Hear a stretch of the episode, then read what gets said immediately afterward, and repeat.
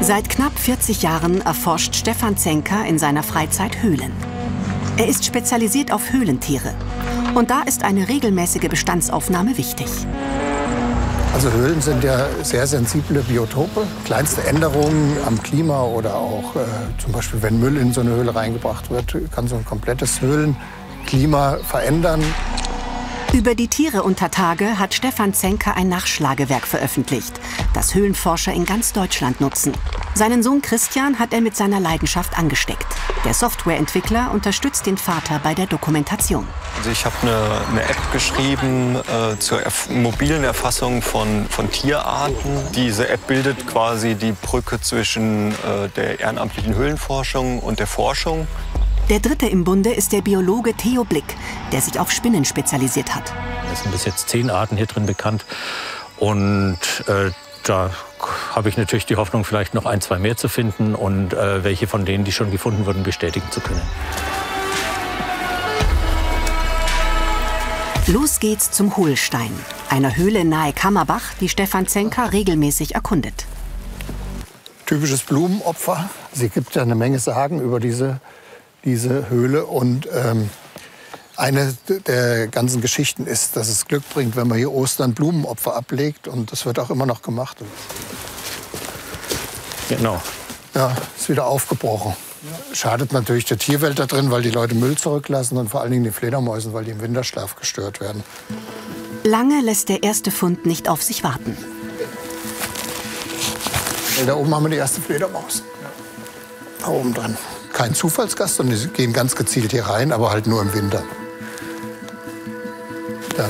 Aber auch einen dauerhaften Bewohner machen die drei schnell aus. Ich vermute, dass es diese Gattung Brachychaeteuma ist. Ähm, da gibt es nur zwei Höhlenarten in Deutschland und die sind sehr, sehr selten. Also. Sohn Christian gibt den seltenen Tausendfüßer in seine App ein. So entsteht nach und nach ein digitaler Steckbrief zur Artenvielfalt in der Höhle. Spinnenexperte Theo Blick sucht währenddessen nach seinen Forschungsobjekten. Er hat nur selten die Gelegenheit, Spinnen vor Ort zu beobachten. Das Geduldsspiel zahlt sich aus. Hier ist eine junge Metamenadi, die große Höhlenspinne, also ein Jungtier. Ah, da sitzt noch ein etwas größeres Jungtier, die großen Höhlenspinne. Eigentlich erhofft er sich heute, besondere Höhlenspinnen der Gattung Pohomma zu finden. Bisher kann er sie nicht entdecken. Von den ca. 1000 einheimischen Spinnenarten kann man ungefähr 100 direkt bestimmen. Alle anderen muss man mitnehmen und kann sie nur dann unter größerer Vergrößerung direkt bestimmen. Um gezielt nach weiteren Spinnen und anderen Höhlentieren zu suchen, wollen sie Bodenfallen aufbauen. Lass uns mal hier so Steine wegmachen. Lass uns das gleiche drauf machen. Jetzt ist gleich drauf tun. Ja, ja, ja. Und dann bauen wir das Ganze wieder zu. Ne? Gut unter Steinen versteckt, wird sie mit Alkohol gefüllt. Und dann können die ganzen Tiere, die da drüber laufen, an der Stelle gleich konserviert werden. So. Also wir lassen die Fallen drei bis vier Wochen hier drin stehen, damit nicht so allzu viele Tiere reinfallen. Die Arbeit ist eben für Wissenschaftler so wichtig, dass wir äh, trotzdem gerne diese Zeit investieren und natürlich auch selber immer wieder neue wissenschaftliche Erkenntnisse da gewinnen können. Für die Höhlendaten sind wir in Deutschland komplett auf die Ehrenamtlichen angewiesen. Sonst hätten wir überhaupt keine aktuellen Höhlendaten. Solche Daten sind wichtig, um zu entscheiden, ob eine Höhle zum Beispiel als Naturdenkmal deklariert wird, so wie es der Hohlstein schon ist. Also das Besondere an der Höhle ist halt dieser Höhlensee. Ja? Das haben wir ganz selten hier in den Höhlen. Der See hat auch noch ganz besondere Bewohner. Das ist der Höhlenzwergflohkrebs, der hier noch vorkommt. Wie? Hier, Trankonix. Hatten wir den hier schon mal? Nee. Neue Art. Also das, das ist was ganz Besonderes. Den haben wir heute das erste Mal gefunden. Also wusste ich bisher nicht, dass der hier vorkommt. Doch das ist nicht alles. Stefan Zenker hofft auf einen ganz speziellen Fund. Einen Süßwasserpolypen, der nur in dieser Höhle vorkommt und zuletzt lebend vor 150 Jahren aufgetaucht war. Ich, ich check mal die Lage.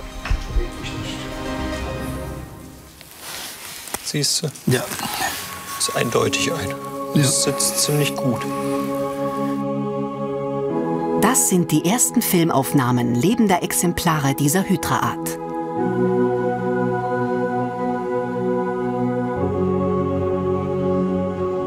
Ich tatsächlich habe noch nie einen lebend ge gesehen. Äh, mein einziges Exemplar, was ich jemals gesehen habe, war unter dem Binokular. Das ist auch das erste Mal in meinem Leben, dass ich so ein lebend sehe vor Ort. Und äh, für mich das ist ein Highlight. Ne? Ich mache äh, diese Biospeleologie, seit ich 16 Jahre alt bin. Und jetzt mit 55 schaffe ich es endlich mal, so ein Tierleben zu sehen. Für eine genaue Genanalyse nehmen die drei ein Exemplar des Süßwasserpolypen mit ins Labor. Bepackt mit Proben und Messwerten geht es zurück an die Oberfläche. Ja, für mich war es interessant, mal wieder in eine Höhle zu gehen, weil ich ja nicht so häufig in Höhlen bin wie die anderen beiden. Leider diese typischen Höhlenspinnen vor Hammer haben wir keine gefunden, aber das werde ich bestimmt wieder welche hier aus Hessen bekommen von den beiden. Natürlich sind auch super Sachen bei rausgekommen. Wir haben alle Daten äh, erfasst in dieser App. Also die Expedition war heute was super. Also wir haben wirklich alles, was wir wollten, gefunden. Wir haben diesen Süßwasserpolyp wiedergefunden, den weißen Tausendfüßler, das war eine Sensation. Ähm, also ich freue mich richtig, ne? war richtig toll. Ihre spektakulären Funde melden die ehrenamtlichen Höhlenforscher dem Hessischen Landesamt für Naturschutz, Umwelt und Geologie. Und sie machen weiter. Denn wer weiß, was bei der nächsten Exkursion in den Fallen auf sie wartet.